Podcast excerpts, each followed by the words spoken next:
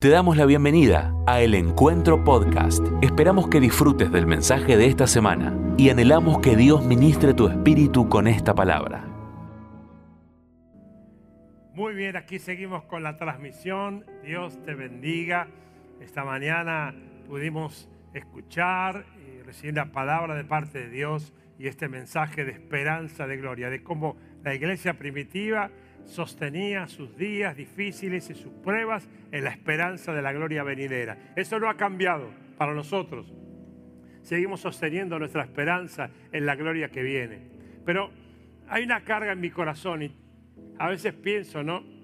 Ustedes saben que para mí es un privilegio presidir la iglesia y no lo cambiaría por nada, es un regalo inmerecido de parte de Dios.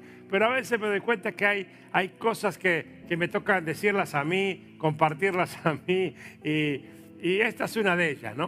O sea, estaba meditando estos días sobre el rol de la iglesia y la carga. Hay una carga muy grande en mi corazón. Esta semana parece que Dios se ocupó de que muchos amigos míos, pastores, eh, se comunicaran conmigo. Bueno, tuvimos una semana dura, difícil. Despedimos a un, pastor amigo esta semana.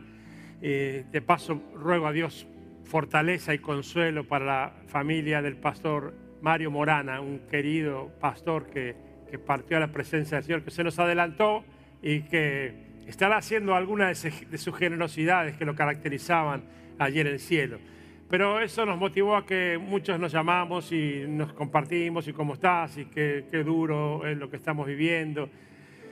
Porque, a ver, los hombres y las mujeres de Dios que, que están falleciendo por este COVID no, no se contagian en fiestas, en clandestinas, ¿eh? ni, ni, en los clubes jugando al fútbol.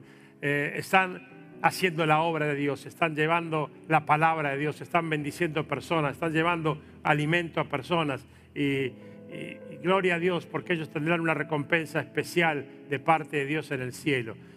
Pero en estas conversaciones eh, muchos me preguntan, ¿y qué estás sintiendo? Yo les decía, yo tengo una carga muy grande y, y, a ver, le he dicho a la iglesia en alguna oportunidad que tengo una carga por la Argentina y e, esa es la carga general, ¿no? Una carga por mi país, por ver eh, lo que está viviendo mi país, por ver lo que, lo que mi país sufre. Y cuando hablo de mi país, hablo de la gente de mi país, por tanta gente que la está pasando realmente muy mal en estos tiempos. Y por supuesto que mi carga tiene mucho que ver con aquellos que no pueden vivir días difíciles como nosotros de la mano de Dios, que nos damos cuenta de que Dios tiene el control de todo y que no tenemos nada que temer y que el perfecto amor de Dios echa fuera el temor y que tenemos una esperanza de gloria como escuchamos esta mañana y eso nos fortalece y podemos enseñarle eso a nuestros hijos, a nuestros nietos, podemos eh, fortalecer nuestras familias con esa promesa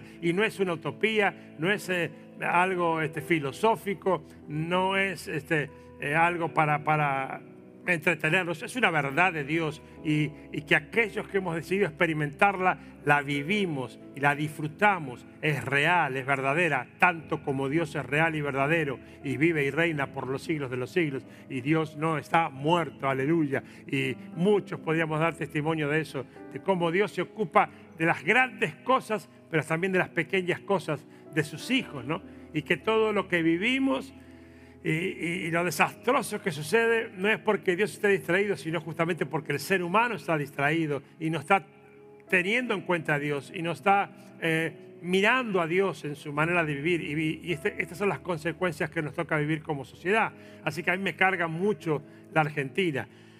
Y algunas cosas voy a decir más adelante sobre esto. Pero dentro de lo que es la carga por Argentina, mi carga más grande es por la iglesia de Argentina.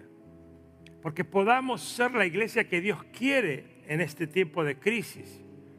Eh, estaba reflexionando y no sé si se convertía en un mensaje sobre la palabra que habla de, de qué sirve almacenar en los graneros. Y eh, habla, es un mensaje hacia la economía, ¿no? Y que dice que de qué nos va a servir si, si hoy vienen a buscar tu alma, eh, de qué te va a servir todo lo guardado, ¿no? Y si bien tiene un contexto específicamente dirigido a lo económico, a mí me carga también lo espiritual y en el conocimiento de Dios. ¿Para qué Dios querrá que esta iglesia sea tan rica en conocimiento? ¿Cuál es el propósito por el cual Dios nos escogió por pura gracia para darnos una iglesia que, que recibe año tras año, mes tras mes, semana tras semana desde este púlpito, palabra de Dios, empoderamiento, dirección, enfoque, revelación. Y es lo que ha hecho que en esa gracia inmerecida muchas iglesias de muchos países, sobre todo de, de Latinoamérica, nos miren, nos sigan por internet, porque reciben una palabra fresca de parte de Dios. Y la pregunta es, ¿para qué? Hay un para qué de Dios. Dios no contesta los por qué, pero todo lo de Dios tiene un para qué, todo lo de Dios tiene un propósito, todo lo de Dios tiene una razón. Y hay que descubrir eso, el para qué de Dios. Y entonces este, estaba en esta reflexión pensando eh, eh, en lo que siempre pienso, en la Argentina que sueño, en la iglesia de Argentina que sueño, en lo que sueño para nuestra iglesia. Digo así como estuviera la gente acá, pero bueno, tengo cuatro o cinco que representan la iglesia acá, ¿no? En lo que yo sueño que sea esta iglesia y lo que me gustaría ver este, antes de que termine mi ministerio eh, en la iglesia. Y recordé algo. Hace 15 años, 15 años, en este mismo lugar, en un encuentro exclusivo para pastores. Yo en ese momento era presidente del Consejo de Pastores de esta región y, y una reunión de todos los pastores y yo prediqué un mensaje, una reflexión con mis amigos, mis consiervos, eh, los pastores, que se llamaba la Argentina, o se llamó la Argentina soñada por Dios. Cuando puse en mi dispositivo eh, la palabra sueño, porque es este, era lo que me estaba motivando, el sueño que tengo para la iglesia, el encuentro en este tiempo, a me aparecieron, como saben los que manejan los, dispositivos, todos las, eh, los escritos que tengo que incluyen la palabra sueño. Ahí apareció, por ejemplo, el gran sueño de Dios, que alguna vez prediqué, que es la iglesia y aparecieron dónde está guardado mi gran sueño. Yo para los memoriosos que estuvieron en aquella oportunidad. Y ahí apareció eh, la Argentina soñada por Dios. Me puse a leer. Tranquilo, no me deprimí, ¿eh? pero no fue muy feliz esa lectura después de 15 años. Porque no, no solamente eh, la Argentina no, mejoró, sino que empeoró. Por eso la, obscenidad y la inmoralidad de nuestros gobernantes de todo tipo y color, cuando hablan del anterior, eh, es una falta de memoria impresionante, ¿no? Pero también me puse a pensar en la iglesia de hace 15 años y en la de ahora, la que tenemos hoy. Sí, por supuesto, quiero ser eh, agradecido. Una iglesia más madura, una iglesia eh, con más dones funcionando, una iglesia con muchas más personas que las que teníamos hace 15 años, eh, un montón de cosas de gran bendición, una iglesia con muchos más milagros que hace 15 años, una iglesia con mucha más unción y revelación que hace 15 años, eh, una iglesia con, con muchos más pastores que hace 15 años, gloria a Dios por eso. hoy, hoy tengo que estar mirando mucho la hora porque tenemos que terminar a tiempo para que los chicos que me acompañan en la transmisión puedan llegar a sus casas antes de las 20. Así que ahí vamos. Pero todo lo de Dios no caduca. Todo lo de Dios no tiene fecha de vencimiento. Todo lo de Dios no empieza y termina. Empieza pero no termina porque tiene plan para la vida eterna.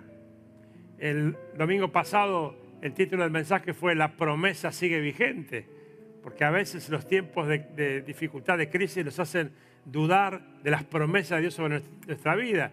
Y bendigo a Dios por lo que haya sido de valor para tanta gente esa palabra. Pero, pero también los sueños en Dios siguen vigentes.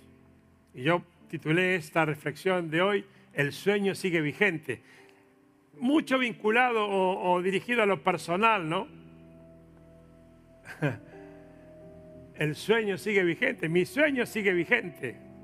Hay muchas cosas que estoy esperando todavía, muchas ya pasaron a, la carpeta de la realidad, gloria a Dios, y muchas están ahí todavía en los sueños que tengo. Hace unos años atrás, algunos jóvenes recordarán en un campamento que fui, eh, acuerdo dónde, creo que era por la zona norte, y les dije, hay una revolución pendiente, chicos, hay una revolución pendiente. Y, y ustedes son los protagonistas para hacerla. Yo creo que ese sueño todavía sigue vigente, o por lo menos una gran parte de ese sueño sigue vigente. Y cada vez que hablo de sueño, por supuesto que, que, me acuerdo de este tremendo hombre de Dios, eh, Martin Luther King, que predicó ese, ese, sermón que llamó Yo tengo un sueño ahí eh, en agosto del 63, en ese lugar emblemático eh, que, yo tuve el privilegio de estar y que es impresionante. una de las veces que, que pude ir, fui más de una vez, me acuerdo, fuimos con Mariano y nos paramos ahí donde se paró él y los dos nos pusimos así como estaba parado él y nos imaginábamos ahí lo que sería todo ese campus lleno de gente cuando él predicó Yo tengo un sueño. No voy a leer todo ese mensaje porque es muy largo, pero el mensaje estaba centrado en la discriminación hacia, hacia los negros en, Estados Unidos, ¿no? Y no tengo acá el discurso que no voy a leer, pero él hablaba de, de que 100 años atrás de ese discurso un gran americano que era el presidente eh, Abraham Lincoln, había eh, declarado esperanza para millones de, negros esclavos en ese momento de Estados Unidos, que eran quemados eh, de una manera ah, espantosa, literalmente, incinerados. Y, luego él, él, hablaba de que mantenía la esperanza, aunque todavía no se había cumplido el sueño, ¿no? Hay algunas cosas que no pudo ver Martin Luther King, por ejemplo, que Estados Unidos llegó a tener un presidente negro como Obama, eh, pero en estos tiempos estamos viendo otra vez violencia contra la raza de color negro en Estados Unidos, muertes que provocan movimientos, eh, con algunas cosas válidas y otras no, no ese es el tema de hoy, pero él hablaba de, que tenía un sueño y él anhelaba ver algún día ese sueño cumplido. Y, también recuerdo la última vez que este hombre habló antes de que lo maten. Eh, fue fuerte porque hay, vinculaciones entre el, final de ese mensaje, yo tengo un sueño ahí frente a la tumba de Lincoln y el mensaje que, que hizo cuando unas horas antes de que lo mataran en una de esas giras que él hacía, ¿no? En el final del discurso de Yo tengo un sueño le digo, dice, les digo en el día de hoy, mis amigos, que a pesar de las frustraciones del momento, tomen esta palabra para el hoy. Hoy hay mucha frustración, por eso usé este último párrafo. A pesar de las frustraciones del momento, yo todavía tengo un sueño. Cuando la libertad resuene desde cada villa, cada pueblo, desde cada estado y cada ciudad, podremos acelerar el día donde todos los hijos de Dios, negros, blancos, judíos y gentiles, protestantes y católicos, podremos unir nuestras manos y cantar las palabras del famoso Black Spiritual, libre por fin, gracias a Dios Todopoderoso, libres al fin. ¿Por qué traigo este final? Porque Martin Luther King decía, la libertad que anhelamos en, el sentido integral de la palabra libertad, la libertad de, esperanza en la, gloria de Dios, va a venir para Argentina. Yo lo siento en mi corazón y no debemos claudicar hasta que eso suceda. Y, los que son mucho más jóvenes que yo, no desperdicien el tiempo en esa dirección. Y unas, unas horas antes de, ser asesinado en el último sermón, que es menos famoso que el anterior, pero que tiene una, una estrofa que es impresionante, él dice, me gustaría vivir una larga vida, pero eso no me preocupa ahora. Solo quiero hacer la voluntad de Dios. Él me ha permitido llegar a la cima de la montaña. Mis ojos han visto al, Salvador. He mirado desde allí y he visto la tierra prometida. Pero es posible que yo no llegue allí con vosotros. Tremendo. Al día siguiente él era asesinado, ¿no? Más profético que eso, imposible. Pero me interesa detenerme en que él dice, eh, me voy a morir, no sé cuándo, pero ya no tengo una preocupación por ese tema. Mi gran preocupación no es cuándo será ese día, sino que desde hoy hasta que llegue ese día yo pueda hacer la voluntad de Dios. Y ese es mi sueño, mi deseo, mi anhelo. Y yo hago mío esas palabras hoy, esta tarde, y anhelo que esta iglesia la haga suya, de que podamos entender que el plan de Dios para mí, para vos, para ustedes chicos, es hacer su voluntad y que el día que Cristo venga en gloria a reinar o a buscarnos, a llevarnos su presencia, nos encuentre haciendo la voluntad de Dios. Por eso digo, busquemos el para qué de tanto de Dios que recibimos en esta iglesia. Yo hago estas palabras del doctor King porque todavía mantengo ese sueño que predicaba hace 15 años atrás. Y la Argentina hoy está muy lejos de serlo. A mí me duele enormemente mi país. Me duele que, que haya 50% de, de chicos de menos de 17 años pobres en la Argentina, en un país tan rico que no tenga para comer. Realmente si fuera insensible a eso, algo estaría fallando en mi relación con Dios, porque Dios se duele y se compadece de esas circunstancias. Eh, a mí me duele que muchos argentinos estén padeciendo sin el privilegio de conocer a Jesucristo, que es lo que hace la diferencia. Por eso que hasta a veces cuando nos felicitan dicen, che, qué impresionante, cuánta gente le dan de comer, qué tarea que realiza, le hemos dado miles y miles de raciones durante la pandemia a personas. Le damos eh, eh, consecuentemente diariamente más de 400 viandas en este tiempo en nuestro comedor, además de lo especial por la pandemia. Pero cada vez que nos elogian por eso, yo les digo, miren, sí, claro, está bueno, pero con eso no le cambiamos la vida. Le llenamos la panza, pero no le cambiamos la vida. Lo que cambia la vida es el mensaje de Jesucristo, la buena noticia del Evangelio. Y convierta a esas personas no en personas resignadas sin futuro, sino personas que se animan a creer que las promesas de Dios son para todo aquel que las toma y pueden no solamente llenar su vientre, sino comenzar a caminar un presente que lo lleve a un futuro digno, mínimamente digno. Y ese es el anhelo de este pastor y, me encantaría que fuera también tu sueño, porque a veces siento que corremos el riesgo de, encapsularnos en el privilegio de, la iglesia, en el privilegio de, la revelación del Evangelio, en el privilegio de conocer la verdad de Dios. ¿Cuál es tu sueño? yo me quiero casar, o yo quiero eh, tener hijos, o yo me quiero comprar una casa, o yo quiero comprar el auto. ¿Está mal, pastor? No, está bárbaro. No dejes de soñar esas cosas y de pedírselas a Dios. Está bien que lo hagas y no está nada mal y no, yo no soy espiritualoide, soy espiritual. Está muy bien que lo hagas. Pero además de eso, además de eso, ¿cuál es tu sueño? ¿Qué te gustaría que pase? A, mí me encantaría que Esteban Echeverría pasara la historia como Azusa, por ejemplo. ¿Vos te imaginás? Que la gente esté caminando por Alén y no pueda soportar la presencia de Dios. La gente busque a alguien que le hable de Jesucristo. ¡Wow! Que la gente se abarrote acá en la puerta de esta iglesia o de cualquier otra, no importa, de este partido, diciendo, háblenme de ese Dios. Quiero conocer a ese Dios. Y eso en esta terrible pandemia espantosa de muerte, desolación, de, de hambre para muchos, todavía no ha pasado. ¿Cuál es tu sueño, iglesia, para tu matrimonio, para tus hijos?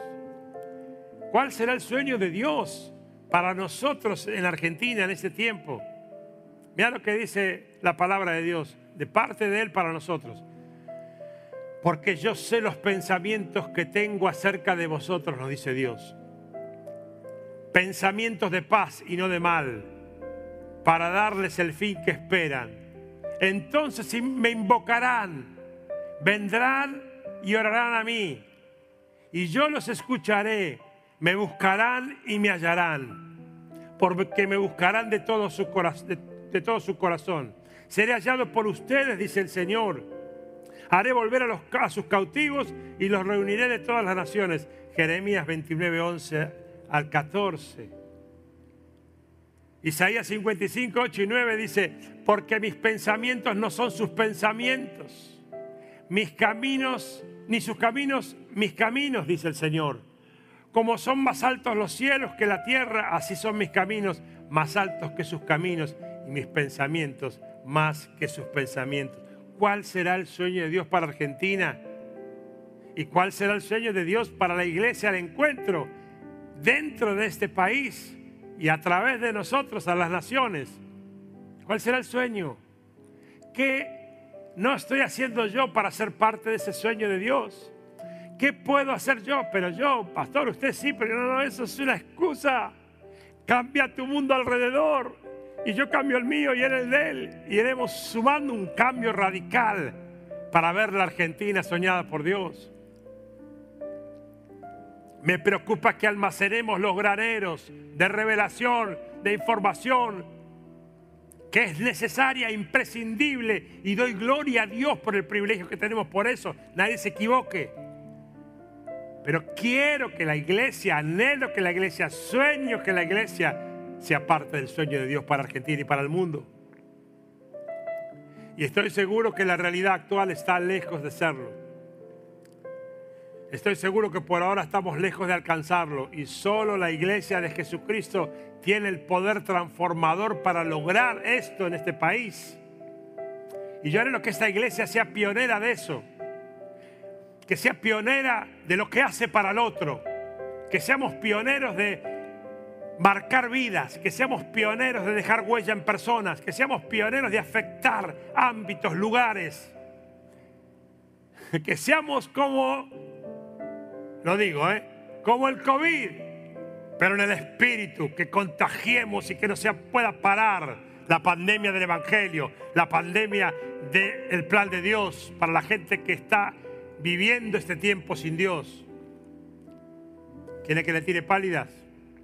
la peor situación y crisis sanitarias de la historia de Argentina, los peores índices de pobreza de la historia de Argentina, inseguridad, violencia, una marginalidad social denigrante, sobre todo para los chicos, para los niños, de nutrición infantil que no es un problema temporal, sino que les marca la vida para siempre y el intelecto para siempre. Violencia de género a mansalva, abortos legales a cada rato.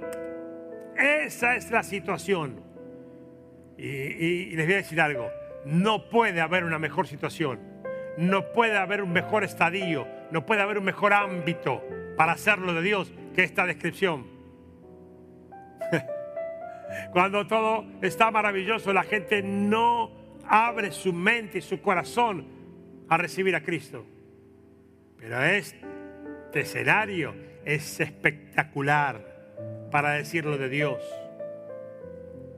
Eclesiastés 7:29 dice que he aquí solamente esto he hallado, que Dios hizo al hombre recto, pero ellos buscaron muchas perversiones. Eso es para lo que se pregunta por qué vivimos lo que vivimos y se atreven a echarle la culpa a Dios. ¿Cuál es el plan del diablo? Juan 10:10. Robar, matar y destruir. Sembrar la duda desde el Génesis hasta, hasta el Apocalipsis. Sembrar la duda Y la duda es una herramienta peligrosa en estos tiempos porque se mete dentro de la propia iglesia. Ahora tenemos armas que son poderosas. El arma más poderosa que tenemos es el nombre de Jesús. Filipenses 2, 9, 11. Búsquenlo. Nombre que es sobre todo nombre. El nombre de Jesús tenemos la sangre de Jesucristo, Apocalipsis 12, 11, que dice, y ellos vencieron por la sangre del Cordero y porque no escatimaron hasta dar su vida por el plan de Dios, aleluya. Gloria al Señor. ¿Cuál es el rol que nos toca jugar? ¿Cuál es el rol que te toca jugar a vos en tu barrio, en tu familia, con tus vecinos, en el trabajo, en la facultad, en el colegio? en cada lugar donde puedas hacerlo. Proverbios 11:11, 11, no te lo vas a olvidar, 11:11 11 de Proverbios. Por la bendición de los rectos, la ciudad es engrandecida, pero por la boca de los malvados es trastornada. A ver, se engrandece la ciudad por la bendición de la iglesia. Dejemos de orar para que los malos hagan las cosas bien, porque no las van a hacer. Pero los que tenemos que hacerla bien, hola, acá está el pastor principal que paga precios de decir estas cosas un domingo de pandemia. Pero gloria a Dios, les voy a dar buenas noticias, porque el Evangelio es buena noticia. Hay promesa vigente para el sueño vigente. Hay promesa vigente para el sueño vigente. Por ejemplo, Joel, capítulo 2, 21 al 27, léetelo en casa, léelo y pegalo en la ladera. Hay una promesa de redención en todas las áreas. Si lo lees, lo con detenimiento lo vas a entender. Habla de redención en la política, en las leyes, en la economía, en la educación, en la familia. Hay bendiciones de Dios para cada área prometidas si la iglesia cobra protagonismo en el ámbito, en la ciudad, en la sociedad donde está instalada la iglesia. ¿Qué es lo que queremos? ¿Encerrarnos aquí? Yo estoy mal con este nuevo encierro, eh, perdón, con esta nueva prohibición de las iglesias. Creo que es un error, no una injusticia solamente, es un error garrafal, lo dije el domingo pasado nuestros gobernantes, no entienden nada de las cosas espirituales, no entienden que la iglesia es una aliada para vencer este virus, no lo entienden. Así que yo estoy nada feliz de ver todas estas ya vacías, de tener este semejante monstruo y no poder tener acá aunque sea 100 personas en un edificio para mil y pico. Pero, ¿qué es lo que queremos nosotros? Nuestro, fin es ese, no, no es nuestro fin. Yo quiero la iglesia presencial y estoy trabajando para eso y me voy a pelear en cuanto pueda en estos días, con cuanta autoridad me escuche, para que entienda que se están equivocando, que la iglesia no es esencial, es vital. La iglesia salva vidas.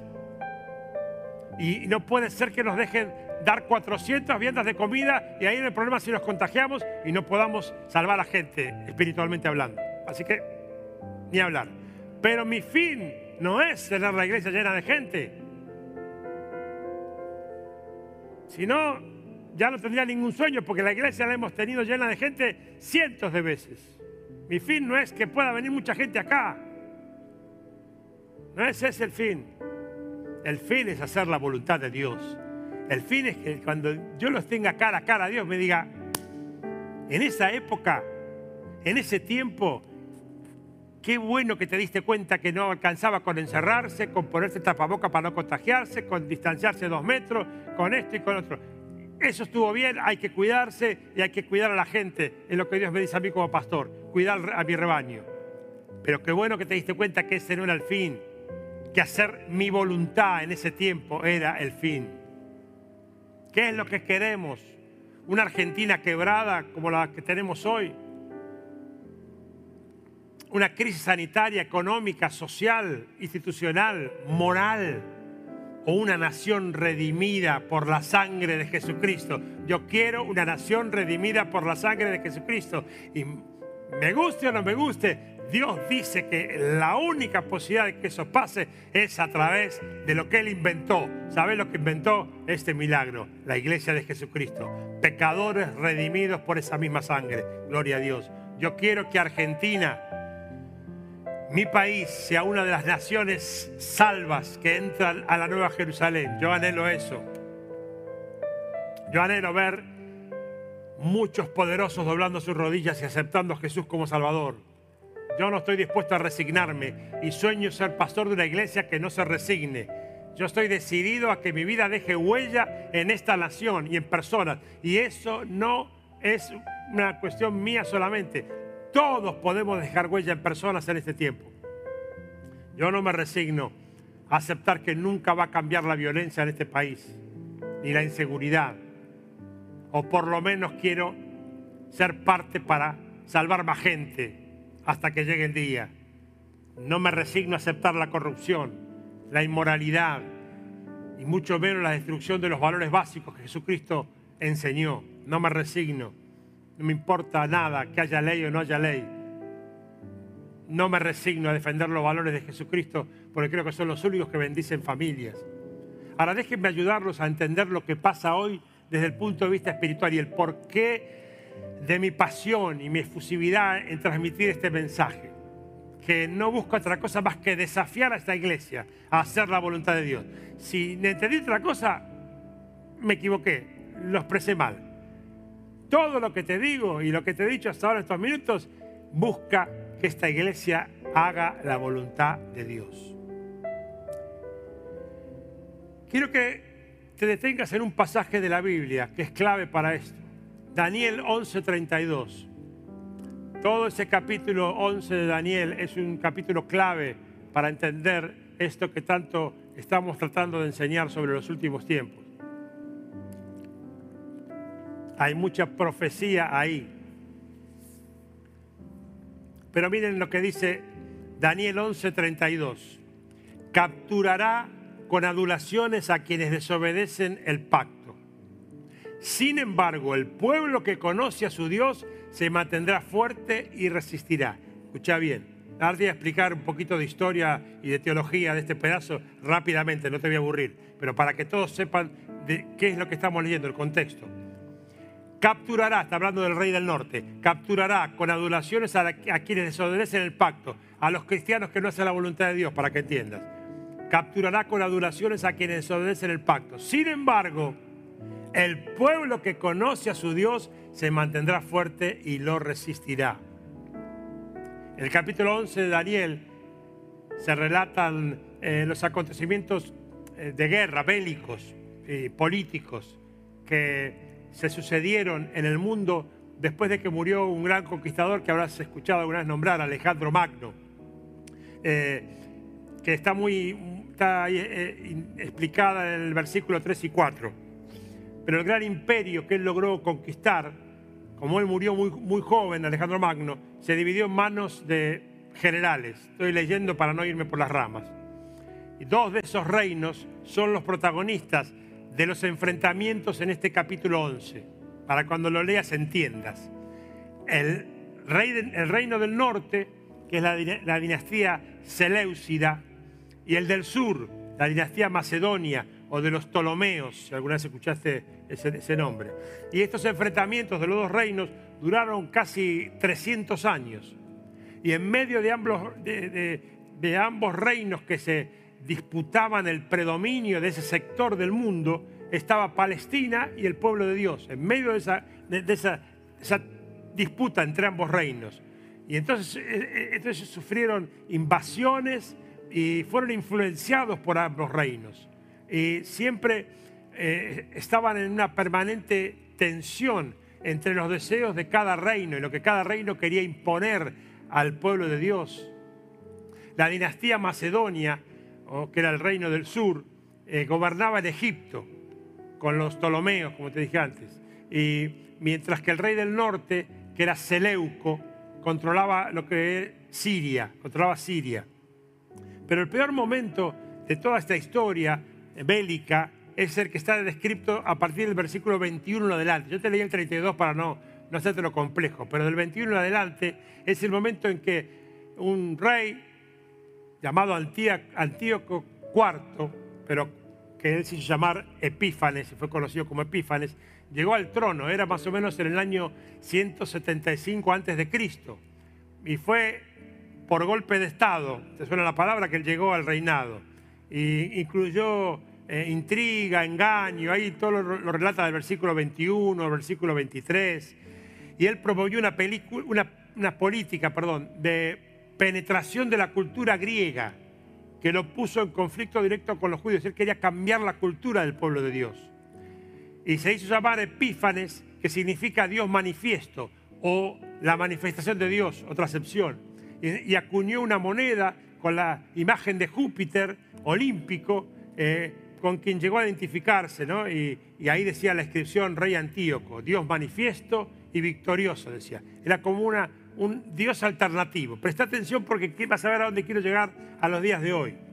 La Biblia lo describe como un hombre que era despreciable. Apenas asumió, lo primero que hizo fue invadir Judá y derrocó al sumo sacerdote, que era Onías III ahí, que se llamaba el príncipe del pacto. Ahí lo vas a ver en el versículo 22 y instaló un propio sumo pontífice que encima ni era sacerdote, eh, que llamó Menelao. Avanzó hasta Egipto y estuvo a punto de conquistar Egipto, pero el Senado romano no se lo permitió y ahí le dieron un ultimátum, el, que era eh, el capo de Roma, y ahí, lo relata la historia, que le hizo un círculo alrededor de él y le dijo, no podés salir de este círculo hasta que no decidas si te arrepentís o no, si, si te entregás o no, y bueno, ahí fue interesante porque quedó humillado este tipo y no le quedó otra forma que retornar a su país, pero como tuvo que retornar humillado, enfurecido, eh, desahogó toda su bronca contra Palestina y persiguiendo a los judíos y a lo que llamaba la Santa Alianza, que está ahí en el versículo 30.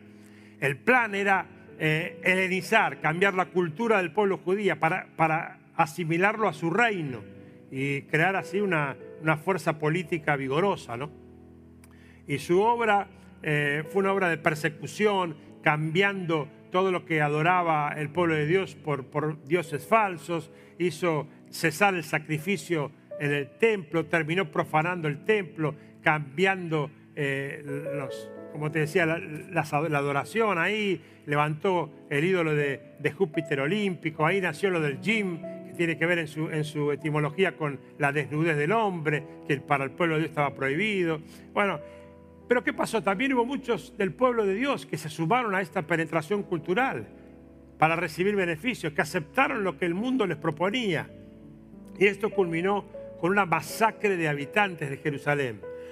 Pero como dice el versículo 32, termino con esta parte pesada histórica, pero que es interesante, mientras muchos judíos violaron el pacto con el verdadero Dios para asimilarse a esta penetración cultural era contraria al Señor, eh, otra parte del pueblo, los que verdaderamente conocían a Dios y tenían una relación con Él, reaccionaron con firmeza, dice el versículo 32.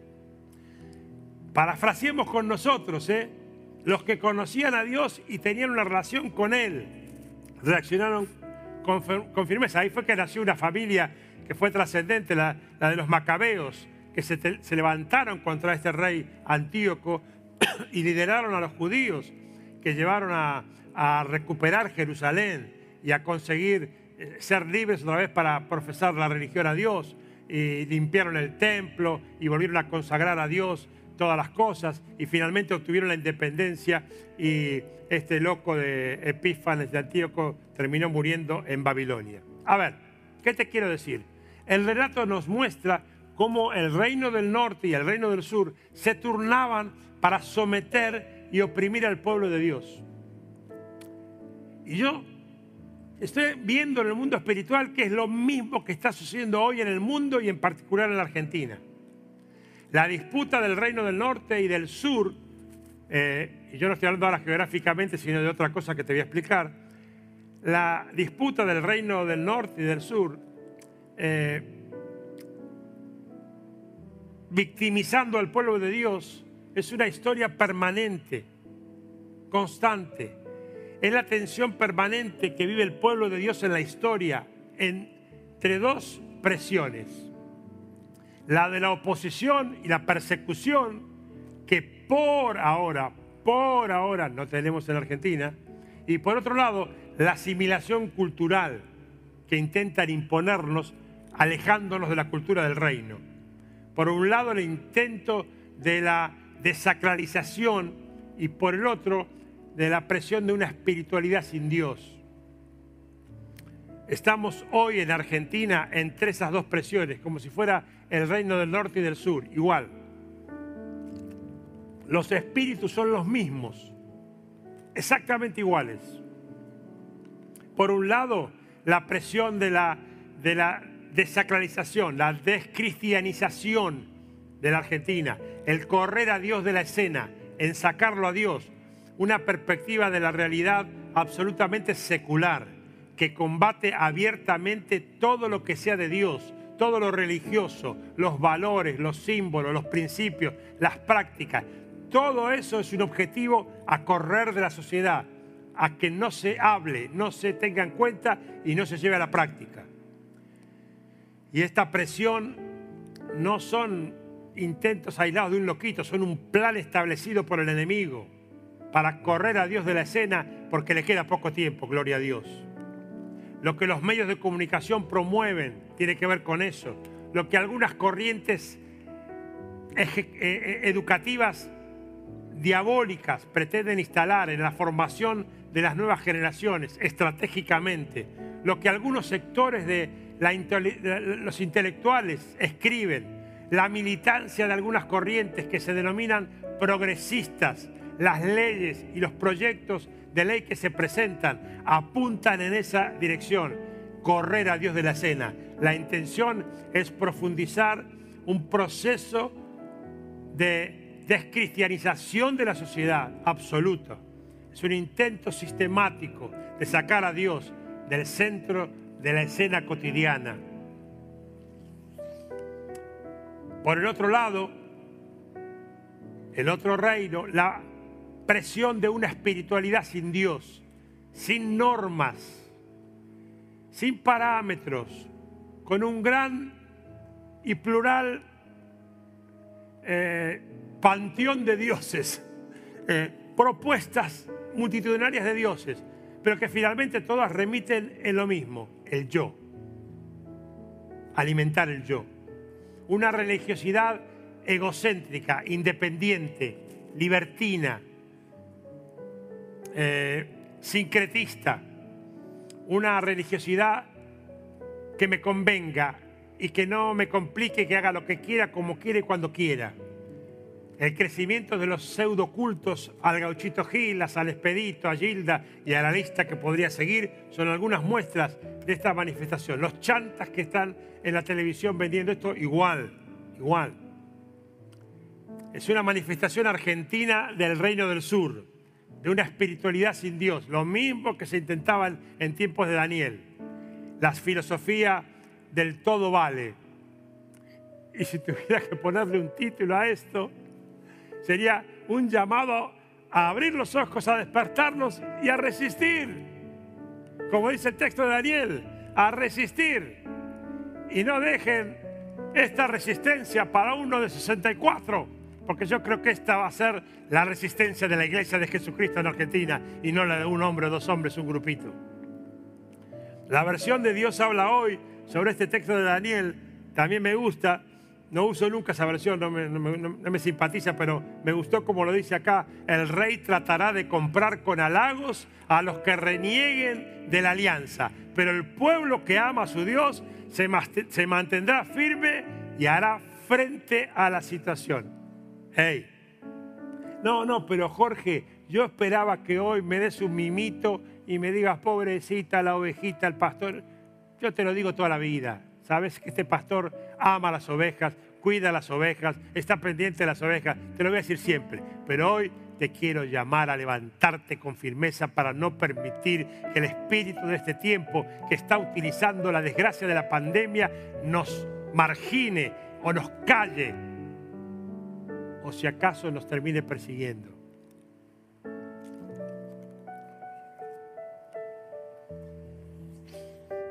La primera parte del versículo hace referencia a una cuestión negativa y es la cautividad de parte del pueblo de Dios. Y eso está pasando.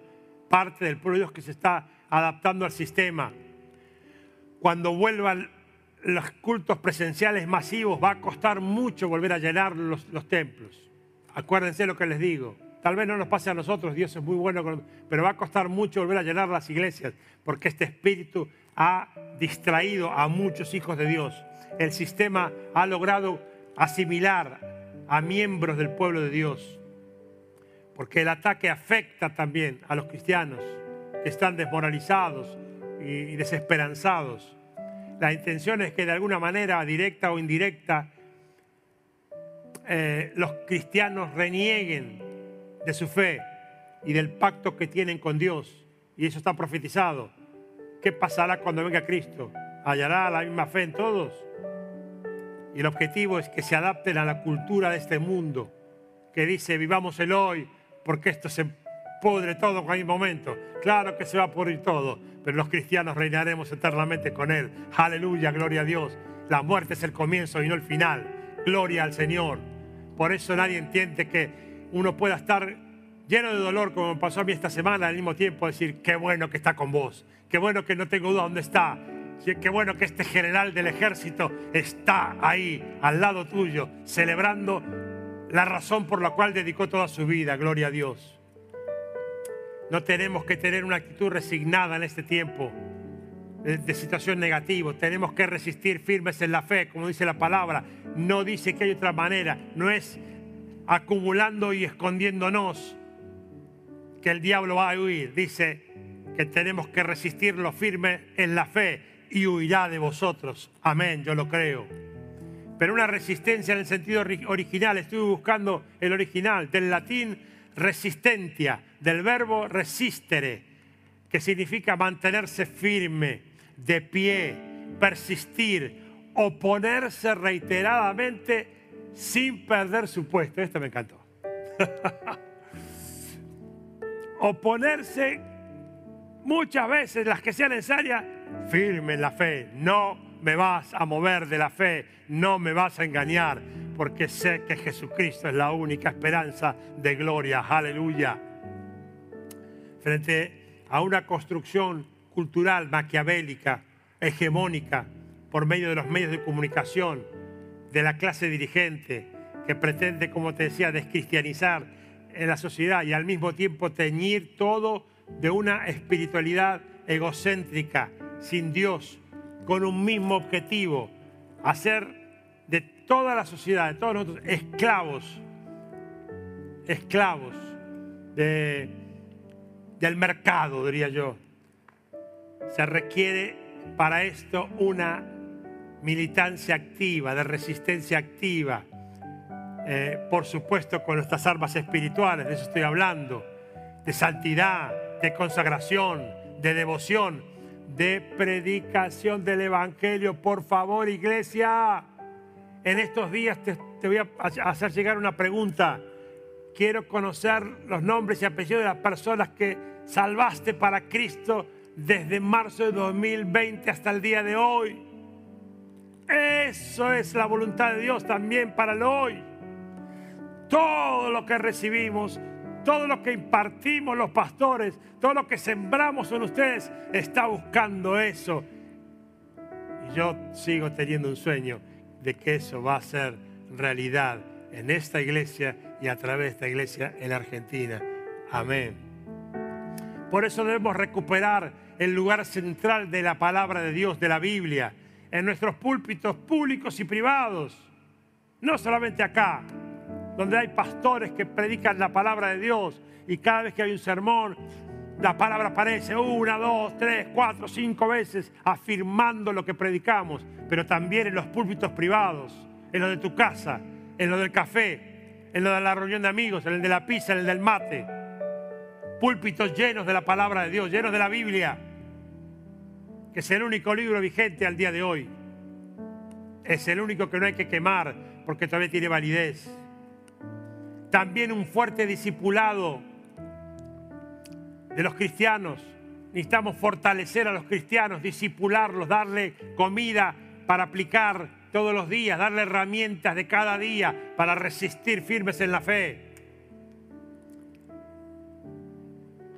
Discipulado para que sepan enfrentar los grandes temas de la vida que van a ser indispensables para lo que viene, porque esta batalla es brava.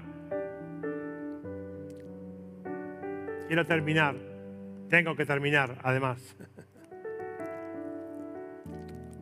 Para que los chicos lleguen antes de las 8 a casa.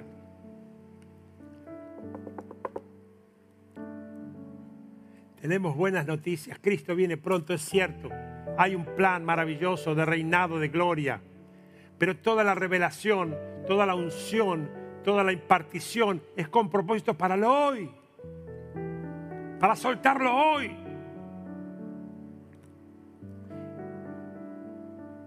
¿Cómo oirán si nadie les predica? ¿Cómo hablarán de Dios si ni saben qué, quién es Dios? Nuestros gobernantes no conocen a Dios, no conocen nada, ni conocen la iglesia, no entienden nada. ¿Dónde están las generaciones que van a impactar, las generaciones que van a presidir el país en los próximos años? ¿Dónde está la gente de influencia? ¿Dónde está la revolución pendiente de gente que explote el Evangelio en todo lugar? ¿Dónde están? Están acá, yo creo que están acá. Yo tengo fe que esta iglesia es parte de ese ejército. Y animo el desafío a los pastores, a los líderes, amados, discípulos, por favor. Es imprescindible que equipemos y soltemos porque acá se, va, se la pasa bárbaro. En esta iglesia se la pasa bárbaro. En nuestros ministerios se la pasa bárbaro. Pura gracia de Dios, pero es real. Pero Jesucristo miró a la gente. Y cuando los discípulos querían cerrar la puerta de la iglesia para que no moleste la gente, Él dijo, que dice la Biblia que su corazón fue movido a compasión, porque eran ovejas sin pastor. Esa es parte de mi sueño. Una iglesia ungida, una iglesia con impartición, una iglesia con revelación, una iglesia que sabe lo que va a pasar porque lo dice la Biblia, pero una iglesia que hace lo que tiene que hacer por todo lo que ha recibido. Una iglesia que se le han abierto los ojos espirituales, los oídos del entendimiento y entonces hace lo que no hace otra iglesia. Hola, no te veo, pero anhelo que todavía estés ahí conectado. Anhelo que le digas a alguien, che, si te animás, escuchá lo que dijo el pastor. Pero si te animás, si no, mejor no lo escuches. Búsquenme, por favor, y pónganlo en la pantalla, Segunda Crónicas 7, 14 y 15. Si se humillare mi pueblo, sobre el cual mi nombre es invocado, y oraren y buscaren mi rostro, y se convirtieren de sus malos caminos, entonces yo oiré desde los cielos y perdonaré sus pecados y sanaré su tierra. Lo que siempre me impactó de este versículo es que en medio de gente que hace las cosas mal, en medio de corrupción, de obscenidades, de desprecio por la vida humana, la exhortación de Dios es para la iglesia y no para ellos. porque de ellos se va a encargar Él personalmente. Pero Él no está lento ni retrasado. Él está demorando a propósito su venida para dar oportunidades de que todos se arrepienten. Y a mí me dice que si me humillo invoco su nombre, oro, lo busco, corrijo mis errores, Él va a oír mi clamor y va a perdonar los pecados de este país y a sanar esta tierra.